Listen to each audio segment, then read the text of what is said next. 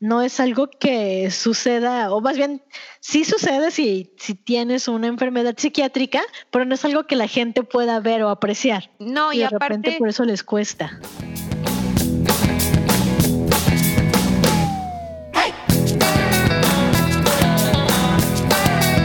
Hola a todas, todos y todes, bienvenidos a la segunda parte del episodio de salud mental en FEM Normal. Yo soy.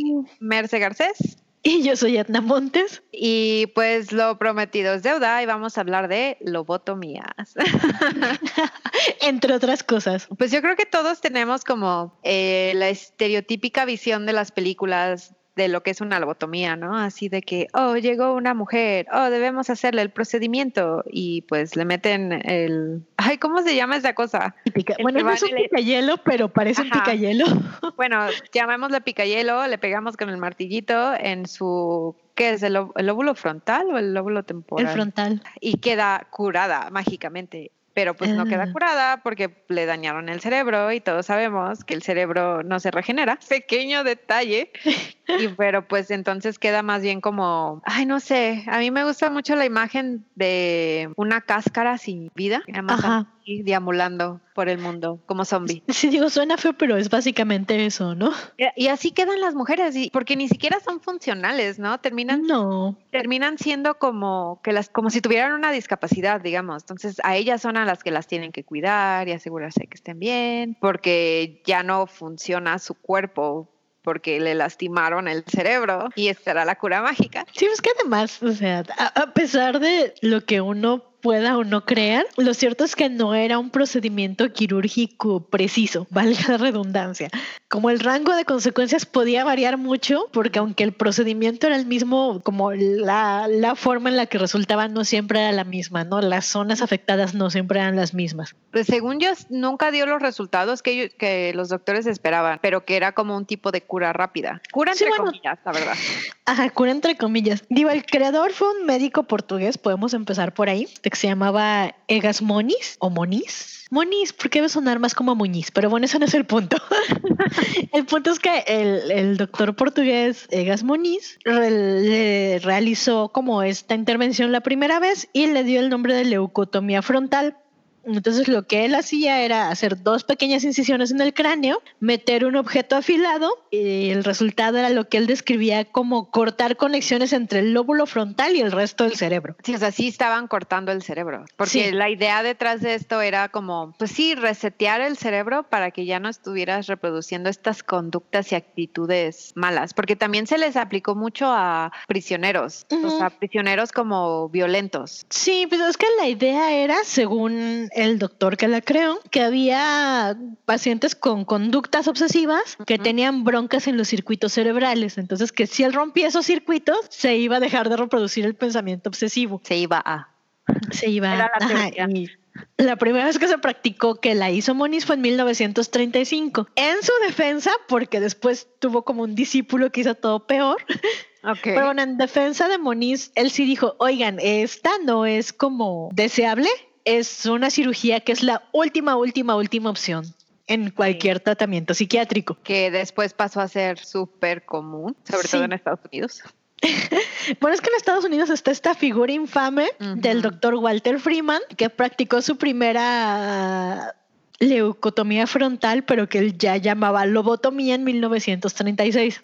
Y pues, Pues digamos, es que lo triste de Freeman es que él de verdad creía que era una cura. Sí, O sea, es que ese era el problema, ¿no? Que de verdad creían que invadiendo el cerebro iban a poder cambiar por completo las conductas de las personas. El problema, eso lo sabemos ahorita, digamos que beneficio de la duda no lo sabían ellos en ese entonces. Ahorita nosotros ya tenemos un entendimiento un poco más profundo del cerebro y de cómo funcionan las conexiones. Invadir un cerebro físicamente nosotros sabemos que es lo peor que te puede pasar. O sea, si si te golpeas la cabeza y se te hincha el cerebro, o sea, el tratamiento que necesitas es muy específico y tiene que ser muy delicado para que no te mueras. Sí, digo, estas operaciones delicadísimas de neurocirujano, sacando un tumorcillo, cosas así, existen, pero ya existe como esta conciencia de, de, lo delicado e importante que es un cerebro sano.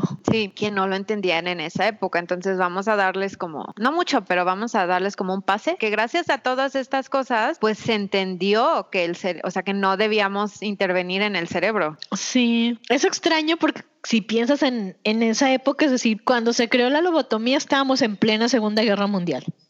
Y cuando se empezó a masificar tenía mucho que ver con el estrés postraumático de, de, veteranos de guerra y gente así, pero también tenía que ver mucho con las depresiones y las histerias que le diagnosticaban a las mujeres que no querían regresar a su casa, que tenían depresión postparto, que no, que no se estaban adaptando a este a esta reconstrucción de ay todas a su casa y hacer amas de casa perfectas para que los hombres reconstruyan la sociedad. Sí, de repente se hizo el tratamiento para toda enfermedad psicológica, ¿no? Que nosotros ya podemos entender como no, es, por ahí no, no iba. Sí, no, pero para ellos era como la panacea y además era algo rápido, ¿no? Creo que cuando, bueno, investigando cuando la publicitaban, era así como, ay, es una solución rápida que cualquier idiota puede hacer. o sea, sí la publicitaban así y precisamente lo hacían de esa manera porque Freeman fue el que inventó este método de meterle el picahielo en el ojo y darle martillazos. Era así como de 10 minutos, órale, pum, pum, ya estás, quedaste curado. Bien, el que sigue. la metodología que se usaba sí era como cura rápida. Y pues como dice Edna, obviamente los resultados no eran precisamente lo deseado. Sí, y además la práctica de Freeman, por ejemplo, era ambulatoria. O sea, tú podías llegar a su consultorio y él te aplicaba una lobotomía a tu mujer en lo que tú te bajabas a tomar un café. Ajá, ay, qué horror. Por praxis en esa época no se le daba un seguimiento real a los pacientes. No, nunca. De hecho, como que se suponía, como si era la cura, se suponía que siempre funcionaba. Obviamente, ¿no? Entonces, pero como que los doctores sí se lavaban las manos bien cabrón de sus pacientes, de pues es que ya te curé para siempre, o sea, ya no, nunca jamás en tu vida vas a volver a necesitar otro procedimiento. Cuando regresamos, o, sea, claro, a, Freeman y, a, y, al otro creador les estamos dando un ligero pase, porque esto es como mala ciencia llevada hasta sus últimas consecuencias. Tan es así que en 1949 a Moniz le dieron el Nobel de Medicina por inventar la lobotomía. Bueno, la, este, la leucotomía frontal. y es como, ¿really le dieron un Nobel a este señor? Pero de verdad en ese entonces para ellos era ciencia, era como el máximo avance médico que se podía esperar en la época. Y, es que también, sí, muy triste, y pero también como dices, o sea, como le daba una solución rápida a un problema muy real que era la de el trauma, ay, ¿cómo se llama? El estrés postraumático. perdón, sí, el estrés postraumático. Y la depresión y la epilepsia. Y... Era así de, o sea, literal lo tomaron como, es que este hombre encontró la cura de todas las curas. O sea, imagínate que hubiera, como si hubiera hecho la vacuna contra el polio. O sea, no, no, no, no es el equivalente. Sí, no, pero para ellos en esa época en su mente lo era. Sí. Y lo más triste de este asunto es que pues las mujeres eran como los pacientes más comunes de las lobotomías. Y sí, era como de que mandaban a la esposa al asilo porque estaba teniendo como pues depresión o estaba teniendo problemas para readaptarse a su vida hogareña, pues iban y las lobotomizaban y luego como no quedaban bien, las desechaban o las divorciaban y otra vez iban a parar al asilo. Digo que hay un caso histórico documentado muy infame del cual morbosamente quiero hablar, pero también me duele mucho hablar. sí, ya sé. Pero creo que sí necesitamos como visibilizar estos casos. No, y también ponerle cara a los pacientes. O sea, esta, estos eran personas reales, con familias reales, que terminaron deshaciéndoles la vida porque, tu, o sea, no quiero decir que tuvieron un desliz, pero porque querían algo más en la vida, ¿no? O sea, simplemente por no querer ser amas de casa, terminaron siendo zombies de persona y no es justo. O sea, como que el castigo no va como con el crimen, o sea, no es justo. Sí, no, pero además es que las motivaciones de, de la gente que llevaba a su pariente a lobotomizar muchas veces eran cuestionables, ¿no? En particular cuando el paciente era mujer. Y creo que como e, este asunto de este, motivaciones cuestionables es particularmente claro en el caso de Rosemary Kennedy, que era ni más ni menos que la hermana del famoso John F. Kennedy y del otro Kennedy, al que también mataron, de Robert Kennedy. Resulta que Rosemary Kennedy, este, cuando nació, fue un, como un parto complicado y un tanto prematuro, que le dejó secuelas porque usaron forceps y luego la quisieron sacar, meter del canal uterino, tuvo problemillas ahí. Los forceps es otra conversación también. Sí, pero bueno, el caso es que las secuelas que ella tenía era que a veces convulsionaba, lo cual pudo o no haber sido epilepsia, y que tenía como subidones y bajones de, de carácter muy extraños. Lo que sea que de niña de repente tuviera berrinches así feos, pero pudo no haber sido bipolar también. Claro, pudo haber sido otro diagnóstico. Ahorita pudo haber tenido un tratamiento muy real que sí lo, lo hubiera ayudado en lugar de lo hubiera dejado hacer su vida. Ajá. Bueno, el caso es que al margen de esos síntomas todo iba muy bien con ella. No era como brillantísima en la escuela ni nada, pero pues en realidad la esperanza de la familia eran Robert y, y John y Rosemary era como de adorno, ¿no? Muy ad hoc a la época también. Sí, o sea, era, como muy ad a la época. El caso es que, bueno, Rosemary era perfectamente normal, quitando lo que habíamos dicho de las convulsiones y demás. Y la gente decía que de hecho ella era como de un carácter muy vivaz, muy agradable, una chica muy linda y no sé qué pero era difícil de controlar. Por difícil de controlar se entiende que le gustaba decir groserías, a veces fumar, echarse una copita.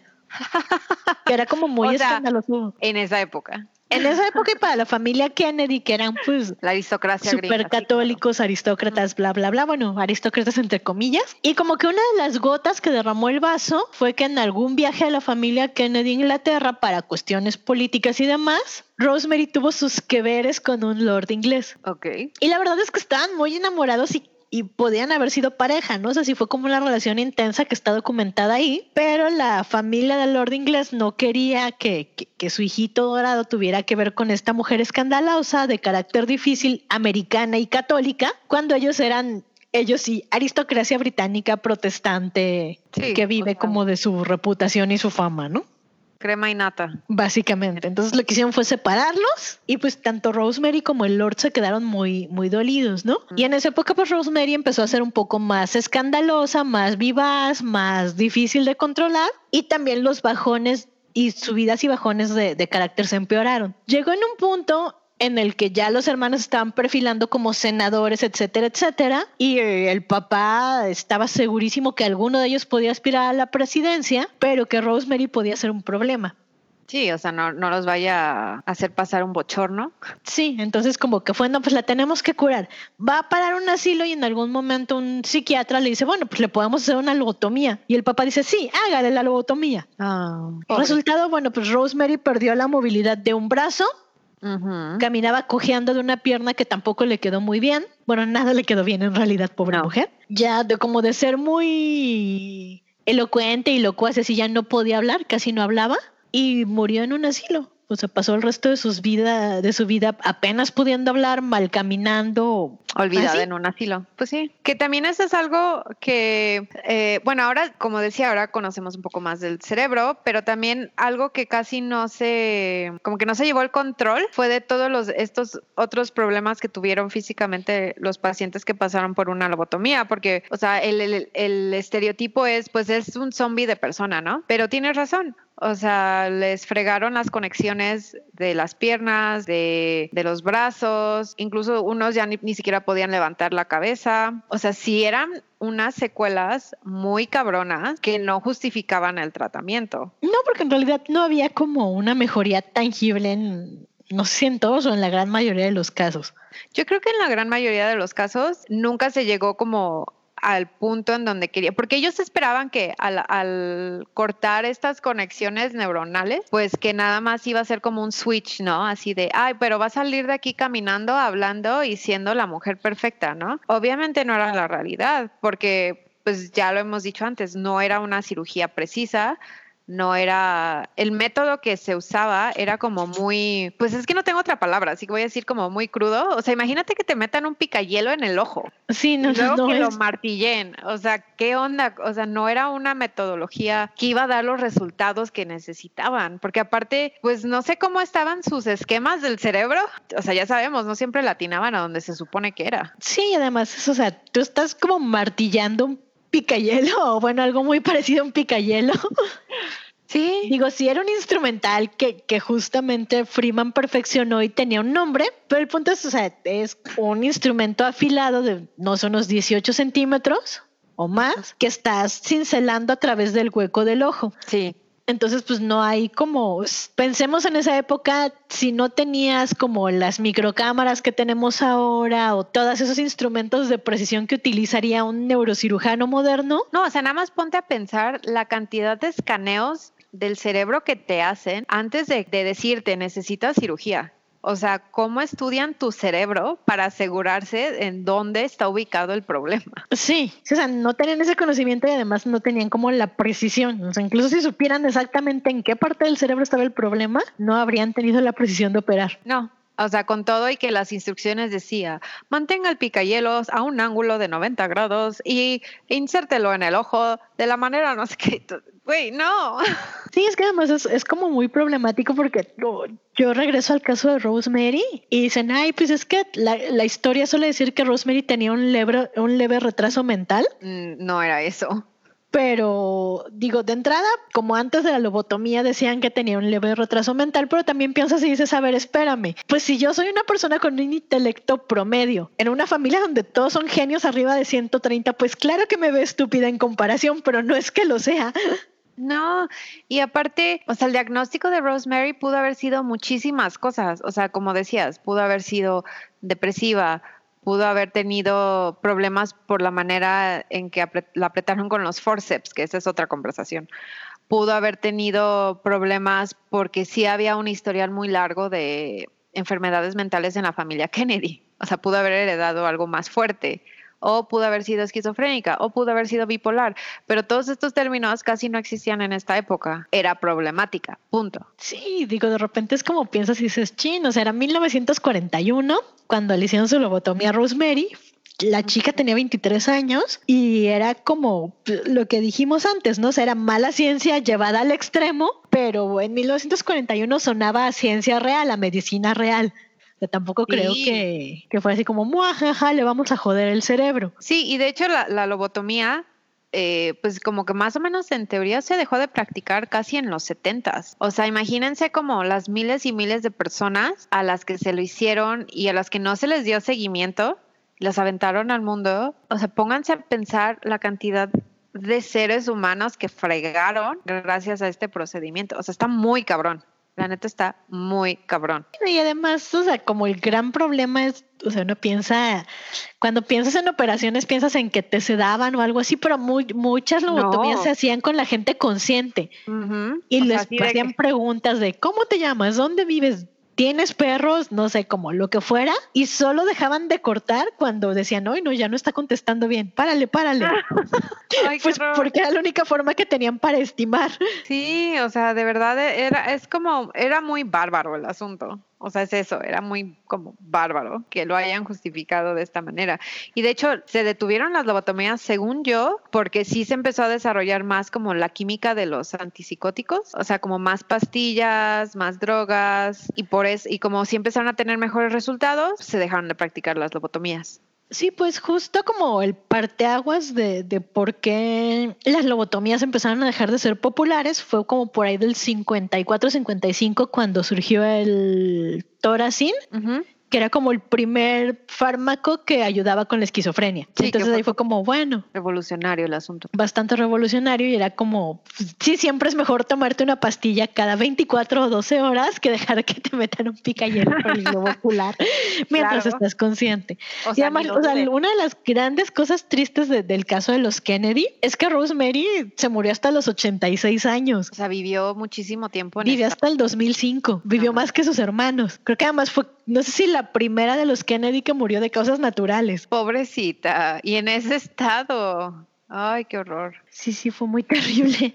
Como verán, sí, había, sí ha habido avances dentro de la psicología y la salud mental para las mujeres, pero siento que no son lo suficientes porque incluso hasta el día de hoy, pues como les comentábamos en el episodio pasado, muchas mujeres pasan mal diagnosticadas muchos años hasta que al fin les dicen, ah, sí, o sea, lo que tú sentías no era inventado, sí tienes un problema. Sí. Nos faltan como que lo que lo que falta es precisamente este pensamiento de equidad de género, de creerle al paciente cuando te dice, es que de verdad sufro mucho. Sí, digo, tanto dolor físico como emocional, ¿no? Y además, en realidad es que justo ahora tenemos como cada vez mejores fármacos para tratar la depresión o la esquizofrenia, la bipolaridad. No, incluso mejores diagnósticos, porque pues ya no es o eres loco depresivo o eres loco obsesivo, o sea, ya hay como un espectro de enfermedades y según en dónde te ubiques, va a ser el tratamiento hecho para ti para que puedas llevar una vida funcional y bien. Sí, que además el sesgo es complicado porque, por ejemplo, digo, esto es una condición, no es una enfermedad que quede claro. Cuando eres autista, resulta que los estudios más recientes se han dado cuenta de que las mujeres autistas o con algún trastorno dentro del espectro autista y particularmente con Asperger han sido mal diagnosticadas muchísimos años porque todos los diagnósticos se han basado sobre los síntomas y las actitudes que tienen los hombres con Asperger. Pero resulta que como a las mujeres nos socializan para ser sonrientes y ser amables y etcétera, etcétera, las mujeres que tienen Asperger son mucho menos evidentes que los hombres que lo tienen, porque van desarrollando estas herramientas sociales para encajar mejor. Sí. Que terminen como disfrazando el Asperger. Es muy real y, y volvemos al mismo punto. O sea, como que ya es hora de aceptar que se puede estudiar la misma enfermedad, pero para entender cómo le da a hombres y cómo le da a mujeres, que falta muchísimo, o sea, falta muchísima investigación, o sea, falta entender cómo es esa diferencia, porque hay muchas, o sea, estos, por ejemplo, como dices, estas nuevas investigaciones se da en el campo del autismo y el Asperger, que hasta hace poco el Asperger no era considerado como o sea, era considerado como punto y aparte. Y ya poco a poco lo fueron como metiendo dentro del espectro del autismo. O sea, eso es nuevo. O imagínense todo lo que podríamos descubrir y todo lo que podríamos entender si no existiera este sesgo. Sí, porque además o sea, son como muchos padecimientos, ¿no? Por ejemplo, los trastornos sociales de la personalidad, la, la psicopatía, por ejemplo, también está mal diagnosticada en mujeres. Entonces, hay mujeres que pasan muchísimos años de su vida y, y no tienen un diagnóstico correcto. Y por ende, pues no tienen un tratamiento correcto. Y por ende, por eso tenemos tantos problemas como los que tenemos. No, sí, es muy real. También habla mucho de, lo comentamos un poquito, ¿no? Que si hay un clasismo dentro de los tratamientos médicos, no, o sea, aparte de que si te ven pobre igual y te diagnostican mal, déjense de eso, o sea, el acceso a tratamiento de salud mental para gente vulnerable es casi nula y es un problema muy severo en el que ya se están viendo como un poco las consecuencias de ello, que pasen años sin diagnosticar a alguien simplemente porque no pudo tener el acceso a un psicólogo o a un psiquiatra. O sea, eso es muy injusto y está muy gacho. Sí, no, y también, o sea, el problema, además de que es claro, interseccional, etcétera, etcétera. De hecho, me gusta hablar de esto porque es uno de los argumentos favoritos de los machitroles. ok. Que siempre te dicen, es que los hombres nos suicidamos más y sufrimos más. Es muy probable, ahí están las cifras, ciertamente los hombres se suicidan más, pero tiene mucho que ver con esta idea de es que yo soy un macho pelo plateado que jamás va a ir a contarle sus problemas a un extraño, ni se va a tomar una pastilla, ni va a llorar en público, porque los hombres no hacen eso. No voy a ir a buscar ayuda porque pedir ayuda es de débiles y yo no puedo ser débil porque soy macho. Sí, sí, claro. Por algo hay más mujeres que sí van a terapia, o sea, en cuanto a estadísticas, que hombres. O sea, sí hay como una gran diferencia entre la cantidad de pacientes mujeres y la de pacientes hombres. Sí, es que o sea, es como este estereotipo de género que te dice, no puedes pedir ayuda porque eres un macho. Y al contrario, o sea, está perfectamente bien ser ansioso, sentirte deprimido, tener como una bronca que requiere ayuda médica. Ni siquiera estamos tocando como el estigma social de decir en voz alta, ay, es que voy al psicólogo, que todavía carga como con un peso negativo que ya no debería existir, porque pues la única manera de tratar, por ejemplo, esta estadística del suicidio es que más hombres sientan como, se sientan cómodos yendo a pedir ayuda. Sí, es que además existe como este estigma gracioso, sobre todo en el mundo literario. Es muy común pensar que el artista tiene que sufrir, ¿no? Ah, yo odio ese estereotipo. O sea, tiene es, horrible y es absurdo. Tiene que, morirse de hambre. Ay, pues entonces, como tienes estos grandes casos de Silvia Plath, que nunca recibió la atención psiquiátrica que necesitaba y que era bipolar y que probablemente no se habría suicidado si le hubieran echado la mano, ¿no? O Pizarnik, que era depresiva y que si alguien le hubiera echado la mano tal vez seguiría viva. Y lo más triste de todo es que de seguro les dijeron, ay, es que no eres feliz porque no le estás echando ganas. O sea, haz el esfuerzo de ser feliz, Silvia Plath. Haz el esfuerzo. Es como, mira, tienes dos hijos, una casa y este marido guapo y poeta. ¿Qué motivos tienes para estar triste, Silvia? Sí, o sea, que te lleva a viajar por el mundo. ¿Por qué vas a estar triste, Silvia? Hazle, échale ganas. Esa frase, o sea, sobre el esfuerzo por ser feliz, sigue siendo como una de esas cosas que te avientan cuando, pues sí, cuando estás buscando quién te puede ayudar, ¿no? O sea, imagínate que yo esté en un punto muy bajo y le diga a mi pareja, es que de verdad me siento muy mal y que en lugar de decir en qué te ayudo, con quién puedes ir a hablar, me diga, Ay, pues haz el esfuerzo por ser feliz, estás triste porque quieres. O sea, el daño que esa frase hace es profundo porque no solo te hace creer que de verdad tú eres la que está mal y no puedes sentirte triste, sino que te aísla y de verdad crees que nadie te va a ayudar. Sí, además existe como este asunto de, justo como existe este sesgo y las mujeres siempre estamos locas. Ajá, sí. Cuando estás deprimida o cuando tienes un trastorno de ansiedad generalizado en estrés postraumático, nunca falta el Vivales que te diga, ay, es que estás exagerando, estás dramática, las mujeres son todas dramáticas. Sí. Y es como, no es un drama, mi cerebro no funciona bien, no produce los químicos que necesito, es un asunto real, ¿no? Y pasa mucho, por ejemplo, con el estigma del suicidio. Y uno se da cuenta cuando alguna celebridad lamentablemente se suicida o algo así, que la gente empieza, es que tenía todo para ser feliz, era rico, exitoso, ¿por qué se suicidó? Porque no era feliz. Es la creencia de la felicidad está atada a lo material y no es cierto. O sea, a veces sí, como dices, no, o sea, a veces los cerebros funcionan diferente y esa experiencia de vida es válida y necesitan ayuda. Y no porque necesiten ayuda están mal. Al contrario, está bien que busquen ayuda porque lo más triste de un suicidio es que es prevenible. Este estigma social pareciera decir que suicidarse es una decisión y muy rara vez lo es, ¿no? O sea, es un al menos para alguien que tiene algún problema psiquiátrico, que ha tenido pulsiones suicidas, no es una elección, es, es algo que no puedes controlar, no estás pensando claramente. Y a pesar de todo, el trayecto que hemos recorrido, todos los descubrimientos científicos, todo lo que sigue saliendo gracias a las investigaciones, este estigma no lo hemos podido quitar. O sea, ya entendemos que la ansiedad es un trastorno real, ya entendemos que cuando tienes bipolaridad o esquizofrenia es que hay algo en las conexiones de tu cerebro que necesitan ayuda y por eso necesitas la medicina para que te nivele.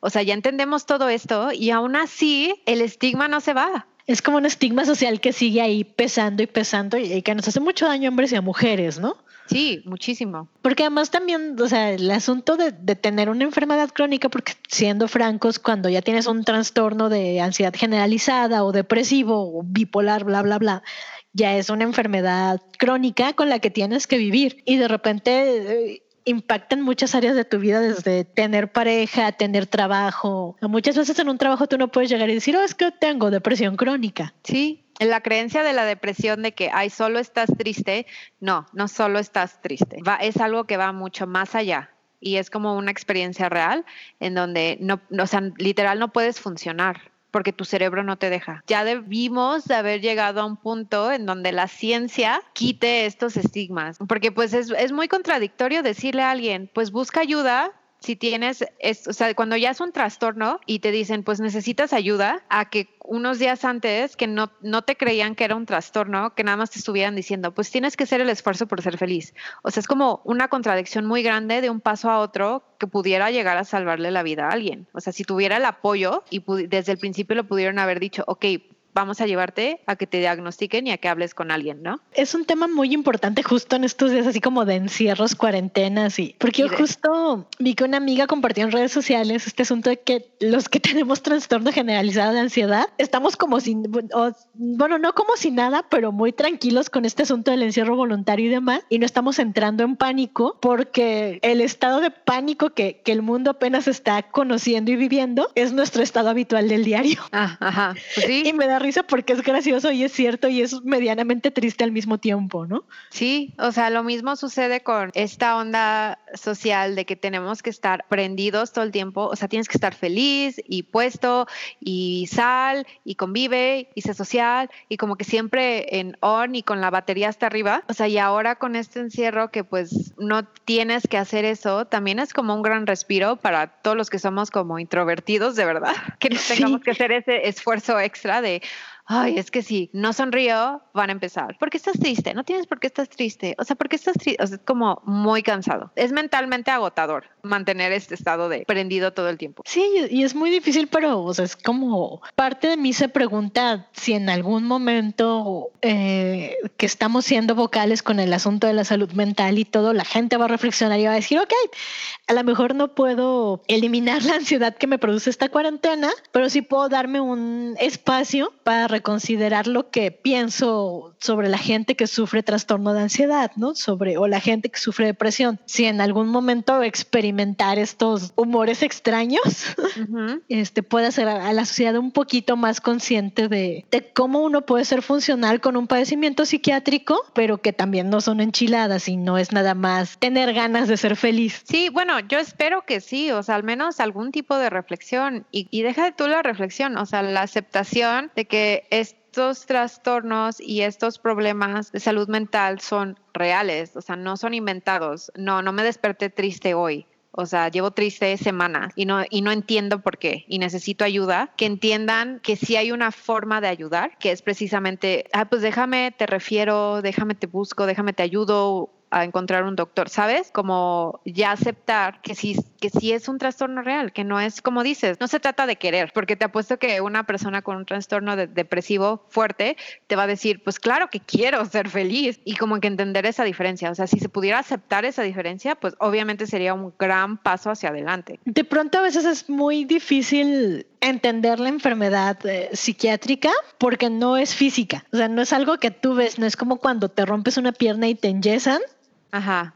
Y dices, ay, hoy estoy padeciendo, me duele mucho, me voy a tomar un tranquilizante y me voy a dormir porque no puedo hacer nada más hoy. No es algo que suceda, o más bien sí sucede si, si tienes una enfermedad psiquiátrica, pero no es algo que la gente pueda ver o apreciar. No, y, de aparte, repente por eso les cuesta. Sí, y aparte entender que no le da de la misma forma a todos, ¿no? Si hay una diferencia entre esquizofrénicos, hay una diferencia entre bipolares, eh, de depresiones, de ansiedad, o sea, como que sí a cada quien le da de una manera diferente. Sí, bueno, es que además tampoco está como escrito en piedra y ahí también son espectros. No, pero mucha gente espera que, o sea, el libro de texto de psicología le va a decir exactamente puntos y comas qué es lo que está sufriendo la persona sentada frente a él y no es cierto.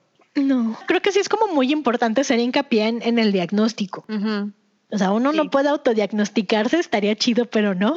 No, o sea, de verdad necesitas un buen diagnóstico. Me acuerdo mucho de este, un video de Crazy Ex-Girlfriend. Ah, ajá. Lleva un montón de su vida sin saber qué le pasa y el día que al fin la cita a su psiquiatra para darle el diagnóstico sale bailando de su casa porque además la serie es medio musical. Sí, me acuerdo. Y es como, pues ya sé qué esperar de la vida, ¿no? Cuando me den un diagnóstico, ya sé que, que, está mal conmigo, cómo lo puedo solucionar, cómo puedo trabajar con eso. Y, y suena extraño, pero sí es cierto, ¿no? O sea, tener un diagnóstico preciso ayuda muchísimo. Y es lo que hace, porque aparte, o sea, ya hablamos de los mal diagnósticos, pero te cambia el mundo cuando tienes el diagnóstico correcto. O sea, de verdad te cambia el mundo. Sí, además es como que entiendes, porque a mí me pasó que toda la vida no sabía que algo no andaba muy bien conmigo, pero no sabía qué. Y cuando al fin tuve el diagnóstico correcto fue como, ah, ahora todo tiene sentido. Que tiene, que va de la mano con que el doctor crea tus síntomas y crea lo que le estás diciendo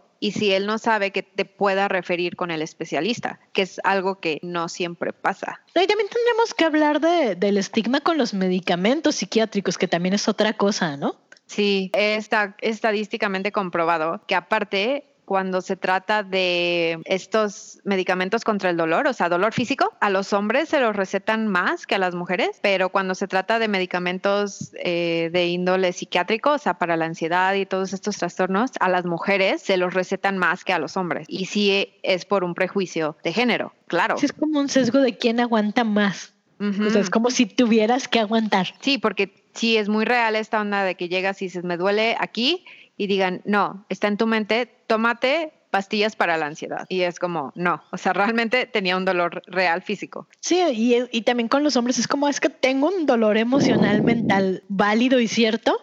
Así ah, no, toma paracetamol, ¿qué? Ajá. Te está diciendo que está sufriendo. Sí, sí, o sea, sí es el sesgo muy real y pues está anclado todavía en la medicina, que en teoría pues sí, los doctores deberían poder ser objetivos, ¿no? Pero pues ya sabemos que no. Es su culpa permanecer así, ciertamente, sí. pero tampoco es su culpa si su formación fue así, porque toda la sociedad está cimentando ese tipo de formación y avalando ese tipo de formación también.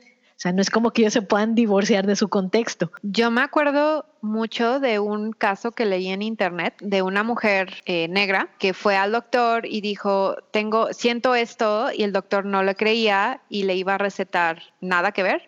Entonces que a la, a la señora le habían recomendado que si el doctor no la escuchaba y que si ya le iba a dar el diagnóstico así a la y se va, que le dijera, puedes poner en mi carpeta que no me quisiste hacer estudios y el doctor así de, pero ¿por qué? Y es como un es un candado que pueden hacer los pacientes, no sé si en México o, solo en Estados Unidos, pero si tú le dices al doctor, ok, acepto tu diagnóstico, pero nada más pon ahí en mi carpeta que no me quisiste hacer estudios más este, intensos. Y así es, si estás mal diagnosticada, así es como puede caerle la responsabilidad al, doctor de que, que, te mal diagnosticaron. Es una herramienta, digamos, que tienen los pacientes para darle a entender al doctor que no les estás haciendo caso. Porque si el doctor anota eso, de que yo no te hice eh, los estudios pertinentes y te da un infarto. ¿qué pasa? le cae una demanda por negligencia. Exacto. Entonces, pues obviamente no quieren que los demande. Entonces, como que sal, creo que ahí la anécdota contaba de que salió del consultorio, regresó y fue así de, eh, ya, tienen, ya tengo programados tus estudios, vea que te saquen sangre. Y que sí fue así de, ok, a ese grado tienen que llegar ciertas mujeres y sobre todo de color o de grupos vulnerables para que las tomen en serio, porque quieren evitar una demanda. Nada más por eso, para evitar una demanda. Sí, sí, es muy complicado porque además pues, hay, como asuntos de lógica, de lógica, perdón, de ética involucrados. Sí, las dos. Pero sí, sí es. Y además es como socialmente existe esta percepción de que si tú te tomas medicamentos para tu depresión y tu ansiedad, eres como planta, eres un zombie, vives drogado, la vida es horrenda y no tiene nada que ver, ¿no? Al contrario, de verdad, si te hacen un paro. Es este estigma de que pues necesitas que te mediquen, hay algo mal en ti, o sea, es tu culpa. Es muy cierto que pues los, los primeros medicamentos psicosomáticos, eh, no, ¿cómo se llaman? ¿Psiquiátricos? Sí. Los primeros medicamentos psiquiátricos eran muy fuertes porque estaban tratando de, pues estaban experimentando con dosis también, ¿no? Y descubrieron que lo que funcionaba para los esquizofrénicos no le funcionaba a los obsesivos, entonces tienen que cambiar fórmulas y encontrar eh, medicamentos nuevos. O sea, sí, al principio igual hicieran como zombies y de ahí se quedó el estigma, pero ahorita de verdad que la ciencia está muy bien desarrollada y los medicamentos de verdad ayudan. Creo que para alguien que nunca ha tenido que tomar medicamentos psiquiátricos es difícil entender el grado absoluto de desesperación con el que vives a veces, ¿no?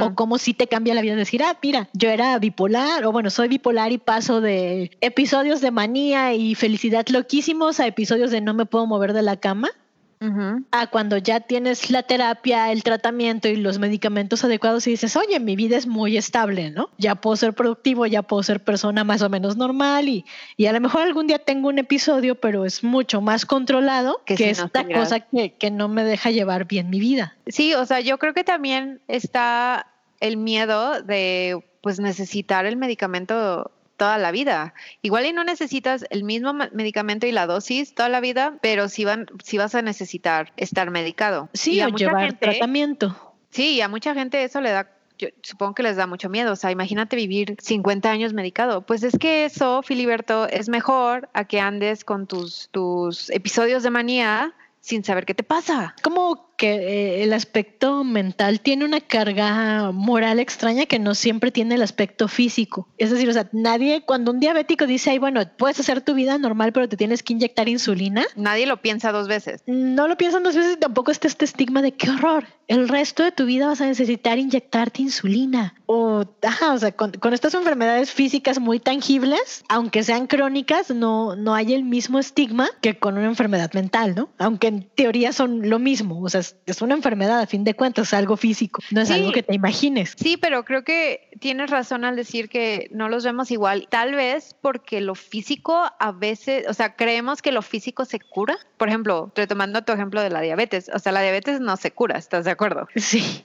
Pero tenemos una idea diferente de la diabetes a de la depresión, cuando las dos las tienes que medicar por el resto de tu vida, cuando los dos te pueden dar episodios muy fuertes, o sea, con la diabetes, pues de repente tu organismo puede dejar de funcionar porque te falló la ingesta de azúcar Igual con la depresión, si te dejas de tomar tus medicamentos, puedes dejar de funcionar, pero tienes razón, no lo vemos igual, tal vez por esta idea de que lo físico se cura y tal vez no vemos no creemos que lo de la mente se cura cuando no deberíamos verlo en, en esos términos, ¿no? O sea, no es que se curen y ya estés bien y nunca necesites ayuda. En la mayoría de los casos eso es muy real, muy irreal. También le estás poniendo como expectativas a un paciente que, que tienen que ver con tus prejuicios, pero no tienen que ver con la vida real del paciente.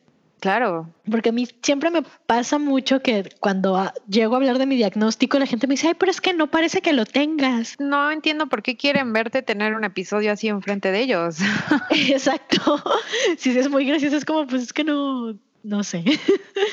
no sé qué contestar. Es que me quedo con mi cara de. Mm". Los estereotipos y el estigma social, o sea, sí es como de, ay, es esquizofrénico, entonces debería estar actuando de una forma.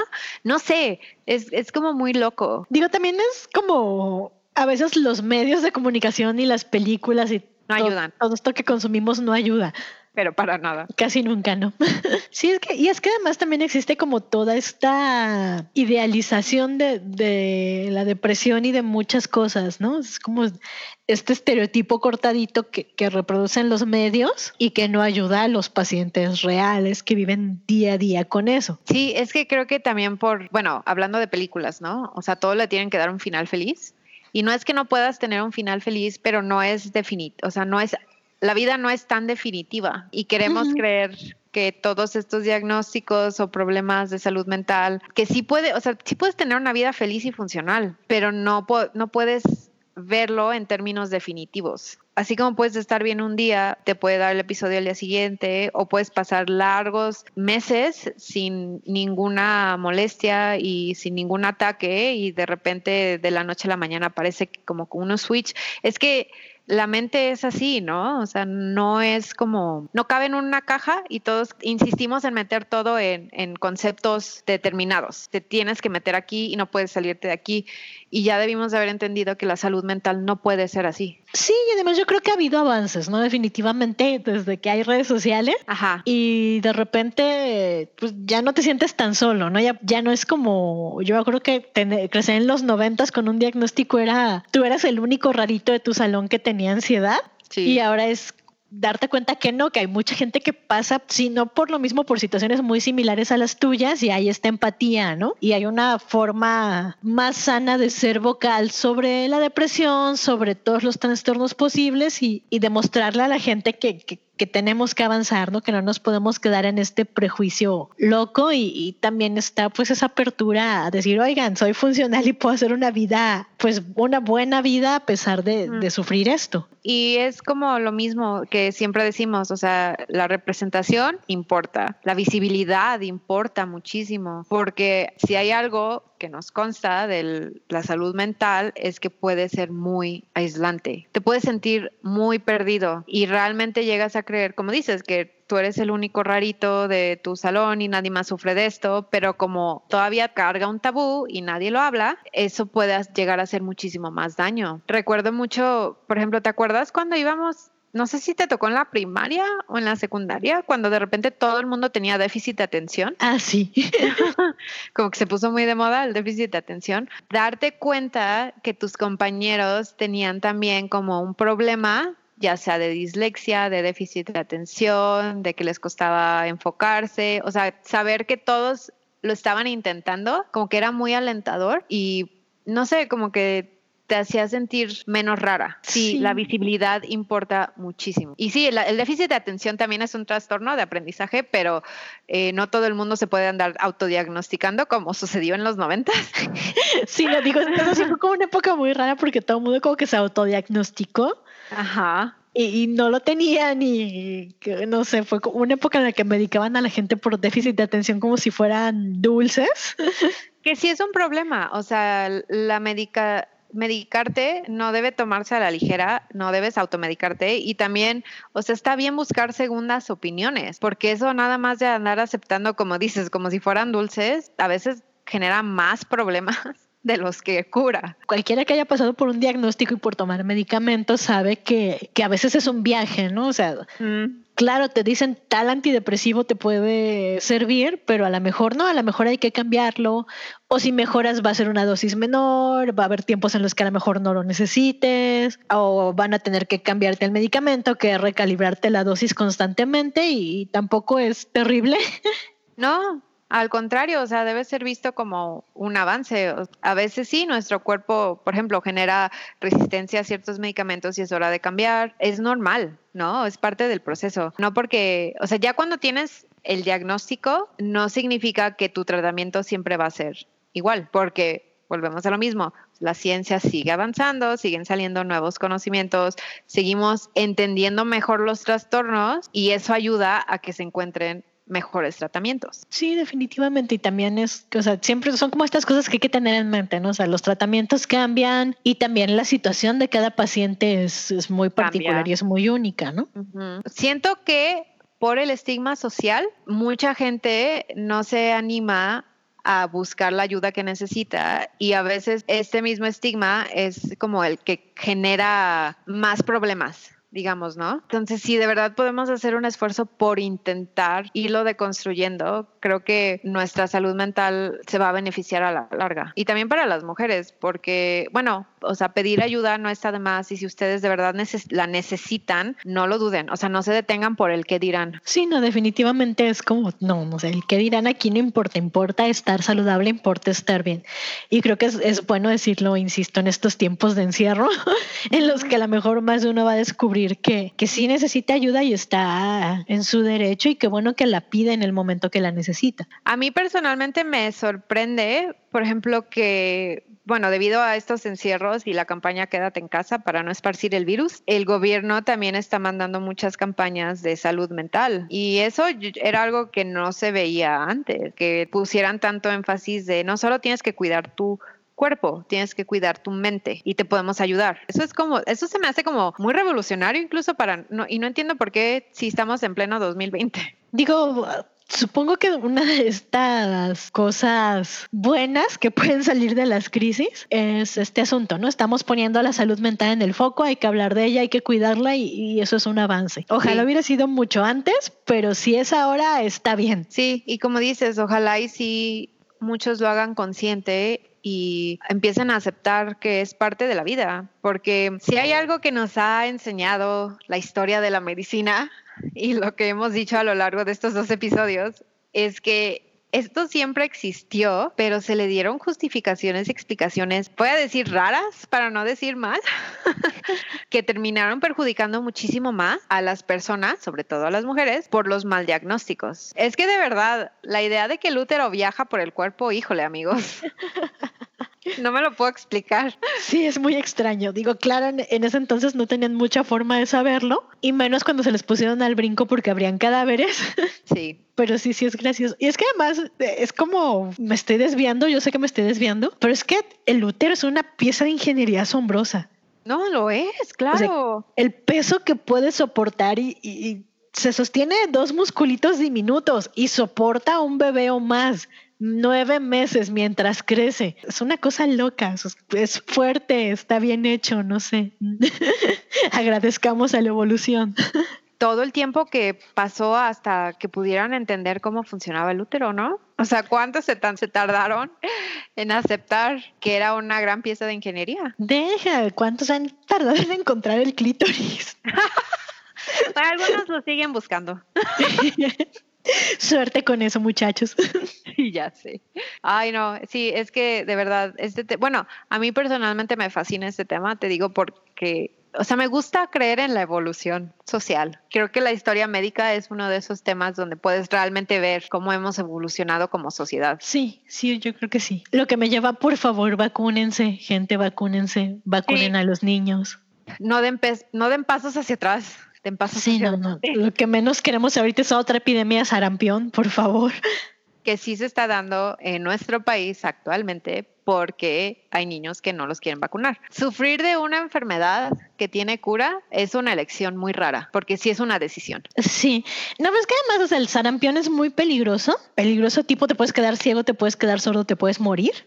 Sí, y, no sé si la gente no entiende esas consecuencias bien. No pasamos del pensamiento egoísta de, pues a mí no me va a dar. Digo, ahorita eh, en, momentos de, de, virus y así, es como a ver gente. Hay bebés que todavía son muy pequeños y no podemos vacunar. Hay gente, la menos, ciertamente es estadísticamente muy raro, pero hay gente que no se puede vacunar por razones médicas. Toda esa gente está contando con que todos los que nos podemos vacunar nos vacunemos para, que no haya un contagiadero de sarampión o de varicela o de viruela que les dé a ellos que no tienen inmunidad y se puedan morir o puedan tener secuelas por el resto de su vida. Sí, de hecho en inglés el término es herd immunity, que creo que en español es como inmunidad de grupo. O sea, es eso, es como quieran tantito a su comunidad para no andar contagiando y que gente que no se tiene que morir se muera. Y creo que esta, esta contingencia y esta pandemia de virus como que está haciéndonos aceptar muchas cosas que están mal de nuestra sociedad